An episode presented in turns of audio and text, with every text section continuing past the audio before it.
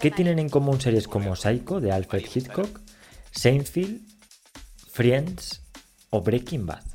Pues los cigarros que fumaban sus personajes, los Morley. Vamos a ponernos en situación. Imagina que estás viendo la tele, una de esas telenovelas turcas que tanto te gustan ahora, aunque te cueste reconocerlo. El protagonista está a punto de zamparse un buen bote de Nutella, pero no han conseguido que Nutella pague el patrocinio. Así que se inventan una marca para no hacer publicidad. ¿Quién se encarga de este proceso? Los diseñadores de atrezo y ambientación. Ellos inventaron los Morley. En múltiples ocasiones es necesario, por la trama de la serie o por hacerla más verosímil, que las marcas se parezcan o no recuerden a algunas que existen. En la serie Silicon Valley estos profesionales tuvieron que sudar la gota gorda. En primer lugar, debieron desarrollar la imagen de Piz Piper, la compañía que fundan los protagonistas, y además la de su competencia, Huli, una compañía que debía encarnar todos los males de las grandes tecnológicas y recordarnos a todas y cada una de ellas. El nombre con dos os nos recuerda a Google, la tipografía a Facebook, el halo al explorador de Microsoft o al logo de Intel. En este análisis podemos observar cómo incluso los diseñadores de la serie recrearon la identificación real de los empleados de Microsoft para Juli. Este es solo uno de los trabajos que realizan los diseñadores de atrezo y ambientación en una serie o programa de televisión. Quédate y descubrimos mucho más sobre este tema.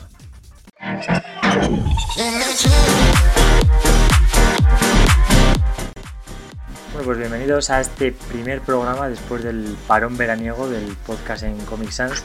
A los que nos escucháis desde Spotify, desde Apple Podcast, Podimos, desde, donde sea. Ah, y también a los que nos veis desde YouTube, muchas gracias por estar ahí. Y para comenzar este nuevo curso contamos con un hombre que ha trabajado en series como Acacias 38, El Ministerio del Tiempo o La que se avecina. Y no hablo de Diego Silva. Él es Miguel Prieto. Muy buenas, ¿qué tal? Hola, ¿qué tal? Buenas tardes. Muchas gracias por invitarme a ti por, estar aquí. Nadie te ha visto nunca en pantalla, pero en realidad estás muy presente en ella porque te dedicas al diseño gráfico eh, para series, para televisión, aparte de, otras cosas. Em, en el vídeo de la entrada del programa ya hemos hablado un poco de lo que es esta profesión, de a qué te dedicas, pero ¿cómo calificas tu trabajo dentro, por ejemplo, de una producción, de una serie? Porque en realidad eh, haces muchas cosas. Haces el diseño gráfico, haces postproducción, eh, bueno, hay que, hay que puntualizar que es el diseño gráfico del departamento de arte, que no es lo mismo que, porque entiendo que las series, tanto las series como las películas luego tienen su, su diseño gráfico, pues yo que sé, del cartel, temas de grafismo en postproducción y demás. Entonces es el diseño gráfico de la parte eh, del departamento de arte, es decir, diseño de atrezo y ambientación, es decir, lo, lo que suponen los decorados y el atrezo que llevan los personajes. Y luego, aparte, bueno, lo que decías es que al final, eh, eh, a nivel audiovisual, he tocado muchos palos. Es decir, decías de Saquecias 38, ahí era un trabajo eminentemente de producción, es decir, a nivel organizativo y de logística. Lo que pasa es que sí que es un trabajo que he ido compaginando con labores más creativas de diseño gráfico y al final, pues bueno, eh, me surgió una oportunidad de dedicarme exclusivamente a lo que es la parte de diseño gráfico y ahí estoy ahora mismo es como que siempre el diseño gráfico es una profesión para mucha gente que siempre ha estado en segundo plano y cuando ha habido oportunidad te has lanzado a ello, ¿no? No siempre te dedicaste. Sí, no, no, no, no, la verdad que no, no me he dedicado nunca a ello. Siempre ha sido una cosa, de hecho, sí que yo di em, diseño gráfico en la carrera, así que tengo nociones de, o tengo formación de diseño gráfico, no como la de un diseñador gráfico puro, eh, tengo nociones, pero he sido más que nada autodidacta. Entonces, una cosa que siempre he ido haciendo por mi cuenta y cosillas eh, pequeñas y luego al final, pues bueno, al final vas, eh, vas creciendo, vas aprendiendo y, al final es una rama del diseño gráfico un poco especial porque no es el diseño gráfico puro y duro de, de empresa como de hacer flyers o hacer tarjetas de visita, además, bueno, además de otras muchas cosas. Es un diseño gráfico más especializado a cosas que se van a ver en pantalla y a cosas que entonces hay muchas veces hay que diseñar para la pantalla y para el decorado. Entonces, no hay que ser tan eh, meticuloso ni tan específico en que todo esté puesto con guías, que todo esté puesto con, o sea, que el arte final sea perfecto, eh, sino que tiene que verse bien y tiene que quedar visualmente tiene que quedar eh, que parezca de verdad. Y cada serie también luego tendrá sus necesidades, ¿no? Por ejemplo, porque has trabajado para el Ministerio del Tiempo, pero el trabajo que hacías ahí supongo que no tendrá nada que ver con el que hacías, por ejemplo, para la que se avecina. Sí, vale, la que se avecina era un trabajo sobre todo de, freelance y, son suelen ser cosas, eh, ahí por ejemplo la que se avecina lo que suelen pedir es que sean cosas que no llamen la atención, es decir, son cosas que tienen que estar, pues desde un documento que sale, un papel, un cartel que ilustra, pues lo que pasa muchas veces es van a grabar a sitios que no son lo que son, es decir, eh, se crea una clínica veterinaria en un local vacío. Pues entonces, claro, tienes que ambientar ese local y que ponga clínica veterinaria, unos pósters para hacer que esa clínica es así, unos folletos. Entonces, es un, es, eh, la, que se decina es eh, sobre todo temas de ambientación. Porque al final lo que importa de la trama de la que se avecina es pues los personajes y los, los gags y los sketches que tienen ahí el atrezo como tal no tiene tanta importancia. Sí que hay alguna cosa, algún papel, pero no vas a ver ahí, rara vez vas a ver un inserto de un papel, salvo que sea una cosa muy, muy, muy específica.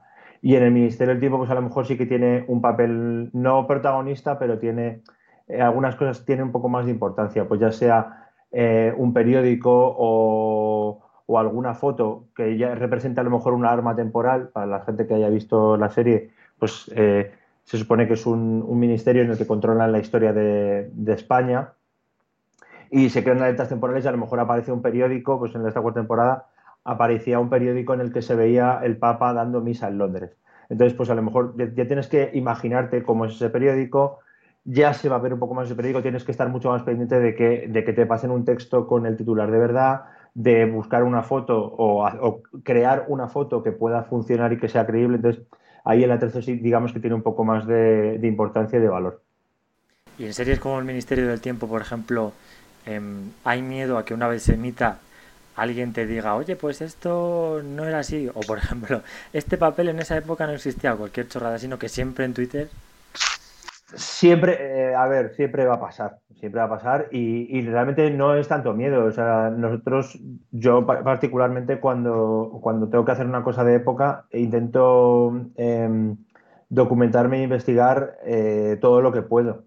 Y lo que pasa es que llega un momento eh, que no tenemos tiempo material para investigar porque son capítulos que se graban en 10, 12 días eh, y muchas veces se graban solapados, es decir, no estás grabando eh, primero el capítulo 5 y luego el 6, a lo mejor estás grabando cosas del capítulo 2 que van con el capítulo 4, que entonces no te da tiempo a investigarlo todo con mucho tiempo.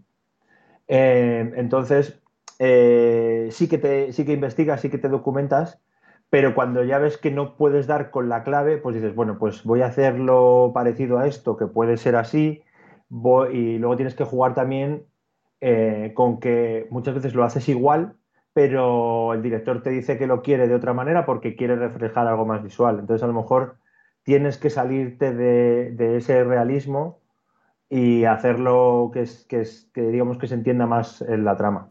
No, te voy a dar un ejemplo. Por ejemplo, teníamos en un capítulo del Ministerio del Tiempo que había unas sentencias de muerte que se firmaban.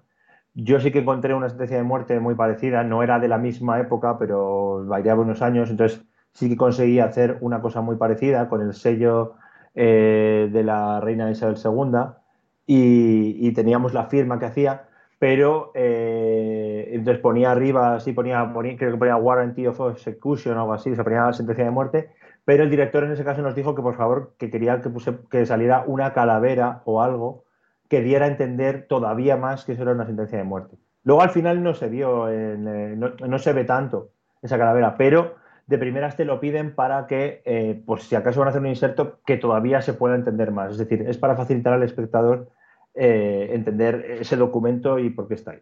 Sobre esto que nos comentas, supongo que muchas veces que a lo mejor hacéis un diseño o te curras algo y luego al final por un corte de cámara o por edición o por lo que sea, al final no sale. Sí, bueno, eso, eso va a pasar siempre.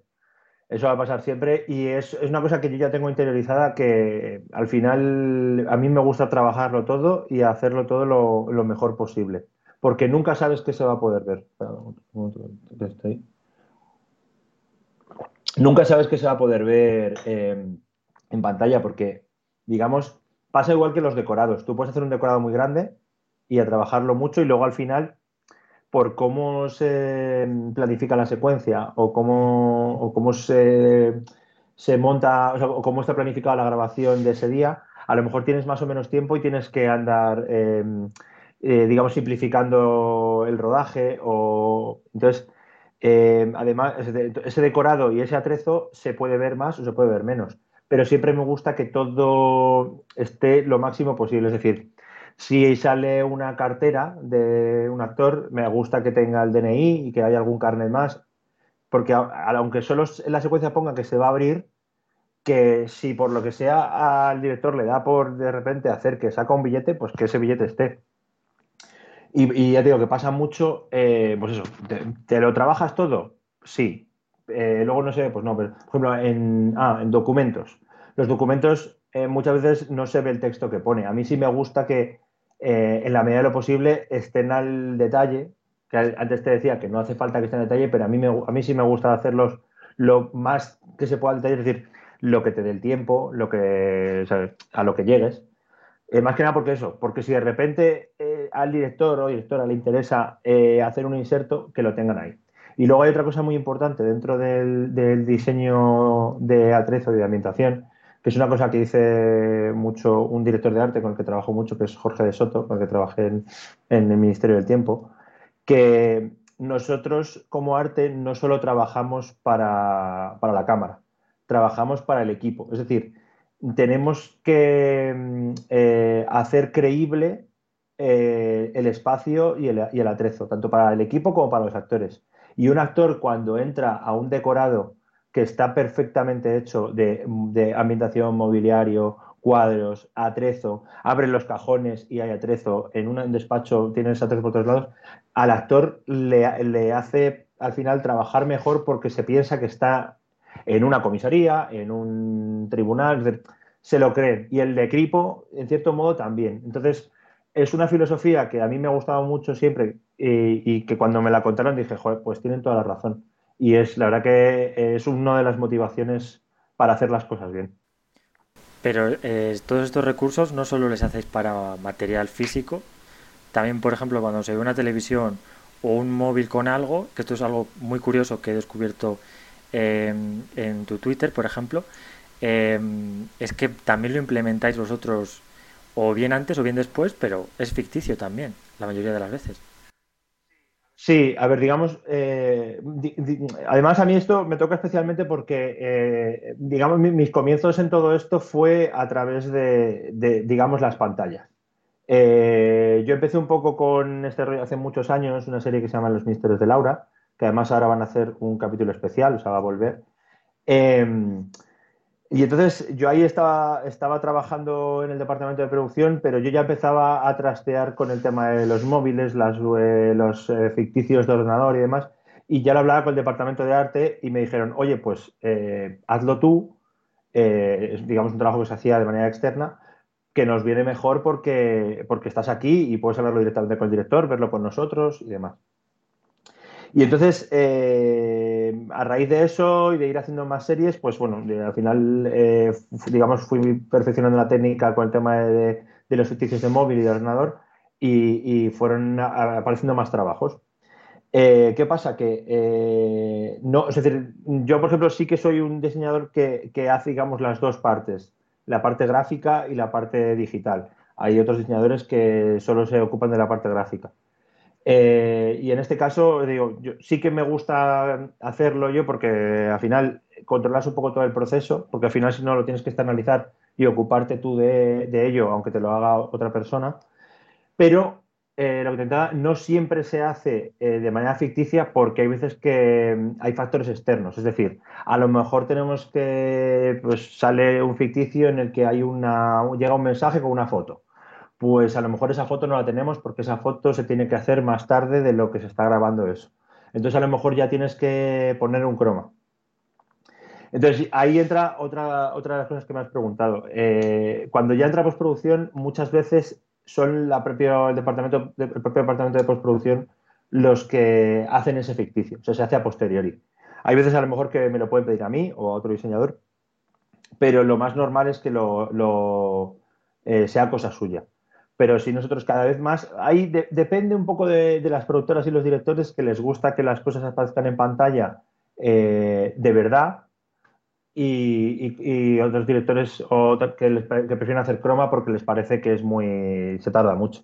Y ya te digo que en todo el tema de pantallas hay un poco de todo, desde televisores, por ejemplo, al final suelen ser cosas que te mandan desde postproducción, porque suelen ser a lo mejor imágenes de un partido de fútbol, imágenes de un programa de la cadena, o a lo mejor ponen un croma y bueno, ya veremos qué ponemos. Entonces es un poco, es muy variado todo el tema de, pantallas.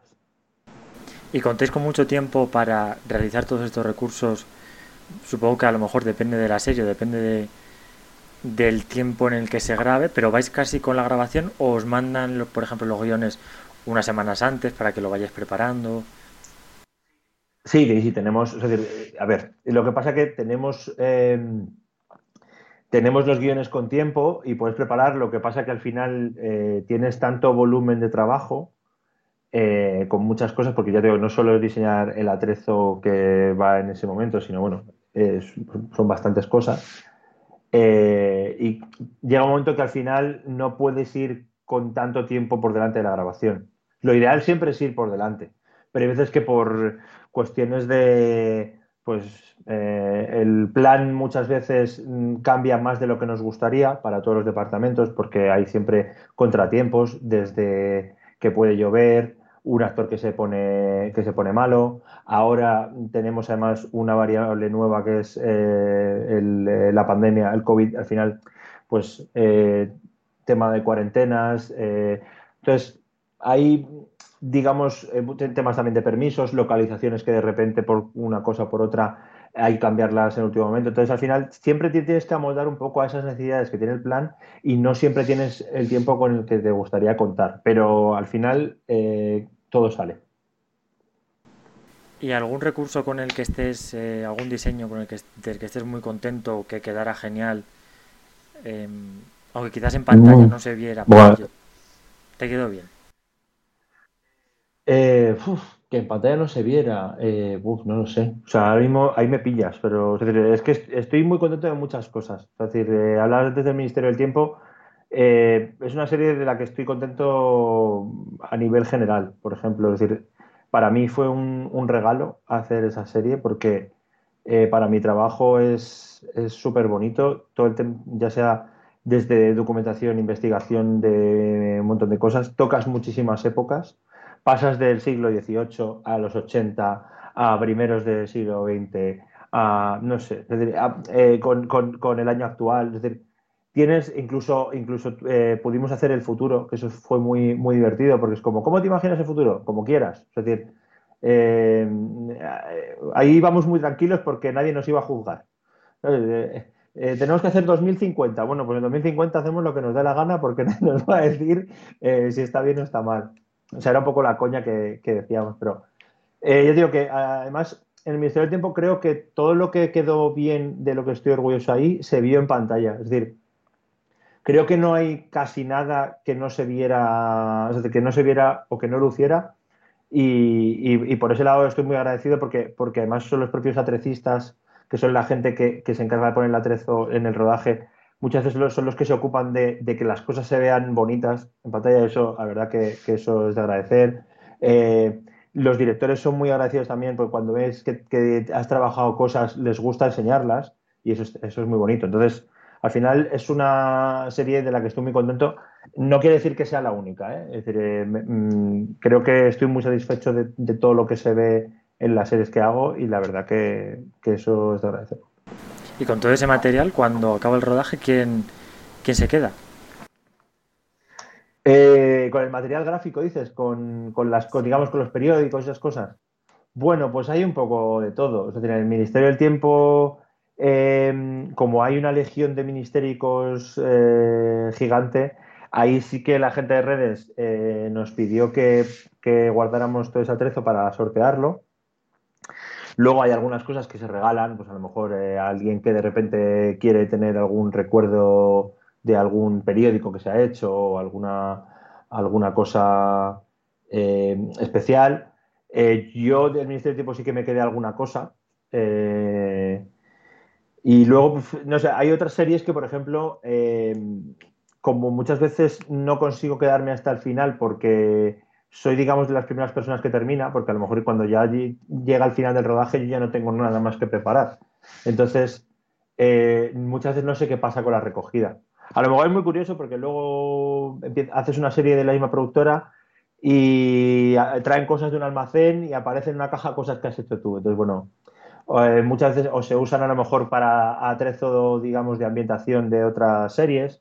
Entonces, hay, hay diversos casos. por, ejemplo, del Ministerio del Tiempo me quedé una cosa que, mira, antes que decías que algo de lo que estaba muy orgulloso, ahí hicimos una, una botella de, de cerveza, un botellín, que eh, eh, era un capítulo ambientado en los 80 y, ahí la verdad que vimos que, digamos, en, varios momentos del capítulo había como pequeños homenajes a, Almodóvar. Pues salía una señora con rulos eh, barriendo ahí en, el, en un rellano, eh, salía también, creo que tenía, había también una, referencia a Carmen Maura en algún momento, ah, salía Carmen Maura en una televisión, había como tres, cuatro guiños y entonces yo hablé con el director de arte y dijo, pues tenemos que hacer nuestro guiño de alguna manera. Y entonces hicimos una, una botín de cerveza un poco inspirado entre San Miguel, Maus, es decir, cogí un poco varias cervezas, que pudiera, un poco botellines de cerveza de la época,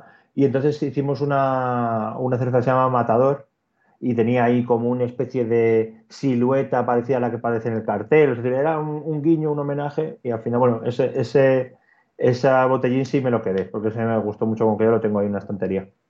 Yo creo que se echa un poco en falta eh, una especie de, por lo menos de televisión española, una especie de museo de, la televisión donde poder ir a ver todas estas cosas o, o incluso cachitos de, de decorados míticos que en vez de cuando acaba el rodaje de una serie o se acaba la propia serie, tirarlo, eh, pues guardar parte de ello para que luego la gente pueda visitarlo y apreciar el trabajo que había detrás, ¿no? Me parece una pena que todo eso luego se pierda o se lo queden. Sí, bueno, ya no es que se lo quede la gente. Eh, muchas veces con los decorados lo que suele pasar es que se destruyen. Es decir, en muy pocos casos se guardan cosas. Y la verdad que es una pena. Porque hay series que a lo mejor, bueno, hay series a lo mejor que no tienen tanto recorrido, pero hay otras que, pues no sé, sí que, sí que sería una buena iniciativa hacer un, un, pequeño museo de la tele, no tiene que ser una cosa tampoco, tampoco grande y en televisión española tendría muchas cosas probablemente. Y, y, a mí me da que, que, algunas cosas tendrán guardadas, pero bueno, no sé, no, desconozco cuáles son los motivos, es decir, al final alguna complicación tendrá, pero bueno, sí que sería, sí que estaría bonito, la verdad. Del bueno esto que te voy a preguntar a lo mejor no, tienes ni idea no me quieres contestar. Del Ministerio del Tiempo no, se sabe si va a haber otra temporada o yo no, yo no sé nada, ¿eh? es decir, eh, ojalá, ojalá la haya, porque la verdad que tanto si me toca estar como si no. Es decir, yo ya soy fan absoluto de la serie y me gustaría que hubiera una quinta temporada. Es cierto que el cierre de la cuarta creo que es muy bonito. Eh, y si no hay más, me parece que es un cierre perfecto para la serie. Entonces yo quiero que si hay una quinta temporada sea para, para sumar y para, para, aportar más cosas. No me gustaría que fuera, venga, hacemos una quinta porque sí. De hecho, eh, molaría mucho que dijeran, no, quinta y sexta. Es decir, que ya tenga, digamos, porque parece que es una serie que como que parece que se ha tenido que ir ganando la renovación ahí a regañamientos. No, me, dale ya, como ahora en las series se dan renovaciones un poco más a largo plazo, es decir, algo con lo que se pueda trabajar bien, que se pueda trabajar a gusto. Eh, sería muy bonito, la verdad. Eh, a mí me encantaría. Yo digo que no, no tengo ni idea. Sé porque leí en un tuit de, de, Javier Olivares que por ellos la tienen escrita o, bueno, planificada, imagino que presentada, pero de momento no, no hay noticias. Y mm, ya para ir acabando un poco, con todo esto de la realidad virtual, ¿cómo ¿Cómo ves que va a ser el futuro en series y en programas de televisión? ¿Que va a apartar un poco a todos estos recursos más materiales o que no? Que no.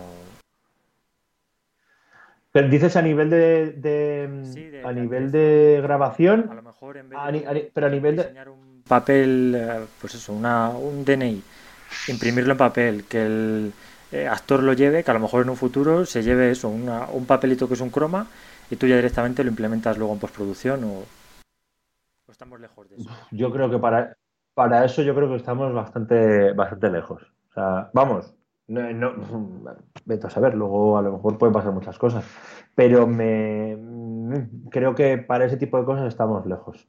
Porque aparte, sobre todo, creo que no, no que el croma está muy perfeccionado, pero yo creo que aún así todavía se siguen viendo eh, fallos. No, fallos, sino que no lo ves del todo perfecto.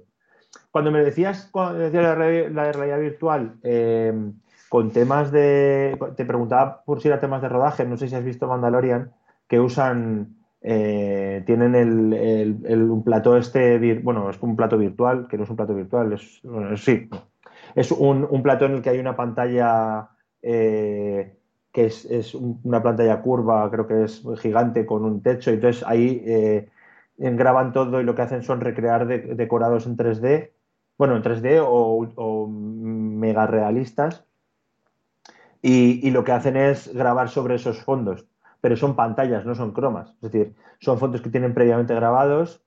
Eh, grabados y luego generados, o sea, que luego le generan cosas por ordenador. Entonces, a lo mejor en ese sentido, a lo mejor hay ciertas cosas que cambian en cuanto a ambientación de decorados y de localizaciones. Pero yo creo que hay cosas que van a seguir estando. Es decir, a lo mejor tú ya vas a una calle eh, a grabar y te quedas con parte del suelo y parte de la, de la pared, pero luego plantas una pantalla y reproduces una manifestación o reproduces. Entonces, ya no tienes que hacer pancartas, banderas, por ejemplo, ¿eh? algo así pero yo creo que para llegar a un papel que sea en croma, creo que queda bastante.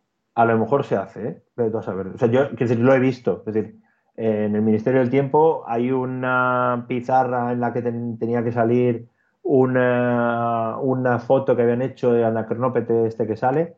No teníamos la foto eh, y se puso un papel verde en la pizarra y luego ahí se metió la foto.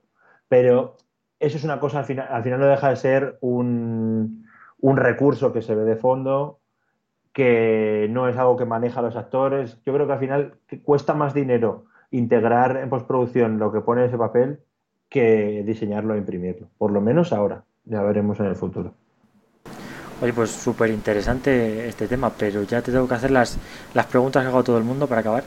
la primera, un logotipo que a ti te guste, que esté muy bien hecho, o que a ti por lo que sea te guste, que perdura muy bien en el tiempo. Uh. no te sé decir. Me pillas, la verdad, no tengo ni idea. No sé.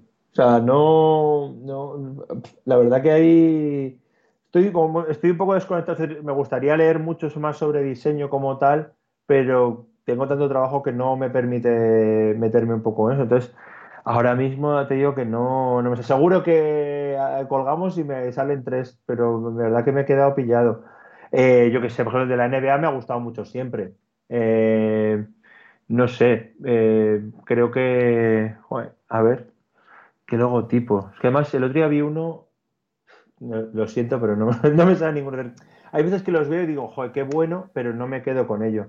Pues, por ejemplo, me gusta mucho la actualización que ha hecho Burger King ahora, que lo ha hecho un poco más, más retro, o sea, no, no, comulgo con, la marca, pero creo que la, la actualización que ha hecho el logo me, gusta bastante.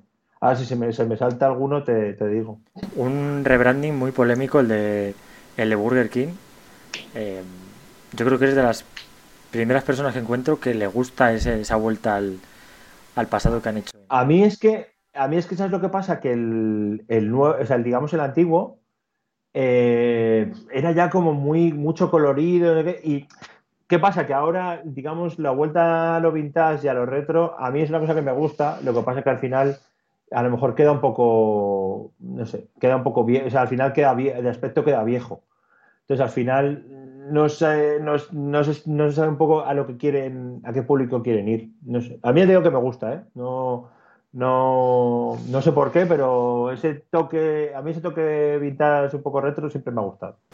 Vale, y mm, un, un libro, un documental, una película eh, sobre diseño o sobre algo relacionado con el diseño o en este caso quizás también sobre la televisión que pueda ser interesante para los que nos escuchan.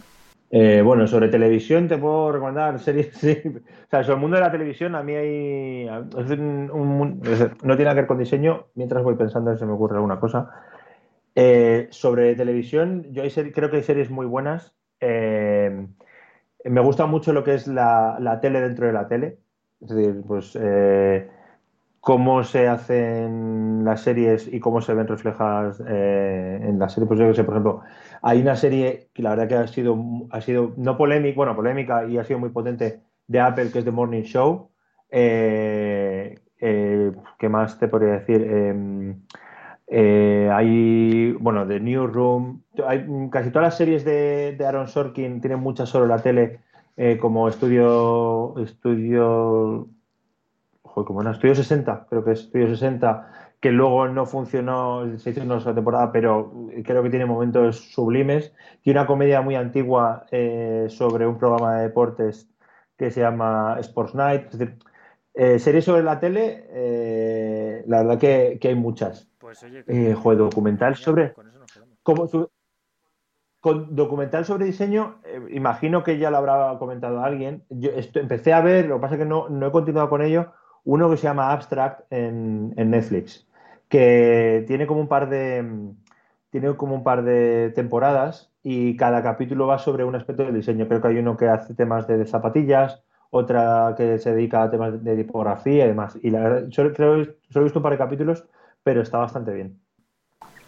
Y ya por último, este es el podcast en Comic Sans, una tipografía que a todo el mundo le encanta. Eh, ¿Tú tienes alguna tipografía que te guste o que te llame la atención o que odies? Oye, también puede ser. A mí es decir, es cierto que a Comic Sans le tengo, le tengo manía, pero ya me hace gracia. De hecho, eh, siempre que puedo en algún punto de, de alguna cosa tengo que ponerla. Es decir, la pongo por, porque me hace gracia. Al final hay muchas, muchos temas de diseño dentro de la tele que tienes que hacer que no se vean bonitas, que eso es un tema también que no hemos hablado, pero es curioso. Eh, pues a lo mejor tienes que hacer carteles feos para una recepción de, una pensión. Pues tienes que tirar tipografía pequeña, de tipografía mm, mala. Eh, una tipografía que me, que me guste. eh, no sé, la verdad. Es que ¿sabes lo que pasa? Como uso tantas, eh, me, gustan mucho, porque son muy, muchos temas de época, las tipografías de las que imitan un poco el tema eh, de máquina de escribir. Me hacen mucha gracia las de un poco temas de sello, porque las uso mucho y luego las trabajo. Eh, pero soy muy de. Me gustan mucho las tipografías de, de palo seco. Y pues no sé, yo qué sé. la helvética siempre me ha gustado mucho. Eh, ahora estoy, pues yo sé, Affect. eh, tipo, no sé. O sea, la verdad que me voy cambiando. Voy cambiando de tipografías. De repente me gusta una mucho, luego me le cojo manía. eh, no sé, la verdad que no tengo, no tengo tipografías fetiche. Pero a lo mejor me preguntas en otro momento y te digo 10. Pero te digo que, que te digo, bueno, Open Sans, este tipo, son tipografías muy sencillas que uso mucho para muchas cosas, pero la verdad que no, no tengo nada así que diga, esta me encanta. De esto que comentabas antes, eh, hablamos en el último programa con Orojondo de cómo el diseño más no hecho por profesionales, ¿no? El que a lo mejor, pues eso, el que tiene una pensión tiene que hacer un cartel eh, y elige a lo mejor el color más llamativo y la tipografía que menos encaja. Y oye, le encanta y a la gente le encanta. Y es que es así. Claro, sí, sí, sí. Yo digo, a, a- mí, por ejemplo, te digo que, que ves cosas por ahí hor- horrorosas y muchas veces, bueno, horrorosas, bueno, al que lo ha hecho le encanta y estupendo. Y ya digo, vuelvo un poco a lo mismo de antes, es decir, cuando tengo que hacer cosas que visualmente a lo mejor a mí no me gustan, eh, muchas veces tengo que recurrir a, a Google a buscar imágenes y prácticamente medio fusilarlo, en plan de, a ver, ah, vale, vale. Y entonces a lo mejor ponerme ahí al lado, ah, digo, vale. Y a lo mejor las tipografías eh, feas, estas, digo, joder, ¿cuál es esta? No sé, porque creo que no las he usado nunca, pues, pero está, está divertido. También es, otro aspecto del diseño, el tema de, de hacer, eh, digamos, las cosas realistas, que es lo que te comentaba antes, pero, pero bueno, que también tienen que ser feas, porque también hay cosas feas por el, por el mundo del diseño. Por ejemplo, hay una, hay una cosa de antes con lo de la que se avecina, que me tocó hacer un cartel que era como, era una cosa, pues estas, eh, horribles, que salía un personaje de la que se avecina como disfrazado de superhéroe y tenía que ponía, ponía striptease integral, o sea, tienes un cartel llamativo y entonces yo dije, y entonces me, metí, y no, tenía ni Word ya por aquella época y me puse a buscar herramientas para hacer un Word Art eh, online, porque digo, necesito que el, que el cartel, o sea, que el título del cartel sea en Word Art. Y la verdad que luego quedó muy bien, pero claro, es algo que a lo mejor no te planteas hacer de verdad, pero en este caso pues mola porque dices, joder, puedo hacer algo feo y me están pagando por ello. Y otra cosa de la que hemos hablado em, es de cuando os toca, por ejemplo, vas a un banco, un personaje va a un banco, tienes que recrear un banco, pero claro, tú en tu cabeza lo que tienes son eh, la marca de X bancos. Tienes casi que recrear de cero una marca nueva de un banco y que no se parezca mucho a ninguno de los que ya existen porque porque hay movidas no legales. Hmm. A ver, luego al final eh, yo cuando tengo que crear marcas, ya sea de un banco, de una aerolínea, de no sé, todo ese tipo de cosas, al final, ¿qué haces? Te miras, las, evidentemente vas a, las marcas de los bancos y dices, pues, ah, mira, pues esto me gusta de esta, esto me gusta aquí, esto me gusta allá. Entonces al final, lo que tienes que intentar eh, conseguir es que el espectador lo vea, sepa que no es un banco de verdad pero se crea que es un banco. Es decir, le tienes que, le tienes que llevar por algún lado, ya sea por un color, por una tipografía. A lo mejor puedes decir, puedes usar un logo parecido al de un banco, pero con la tipografía de otro. Y entonces a lo mejor ya con eso, en la cabeza del espectador ya, ya le haces creer que es un banco. En, el banco son, son, los bancos son, a lo mejor, no, no es fácil, o sea, no digo que sea fácil, pero sí que a lo mejor es más fácil que, que le entre al espectador. A lo mejor hay otros, otros temas un poco más, más complicados, pues eh, como el tema de los periódicos, las revistas. Tienes que también jugar un poco con lo mismo, pero yo sé, pues a lo mejor tienes que hacer bebidas, cervezas, todo ese tipo de cosas.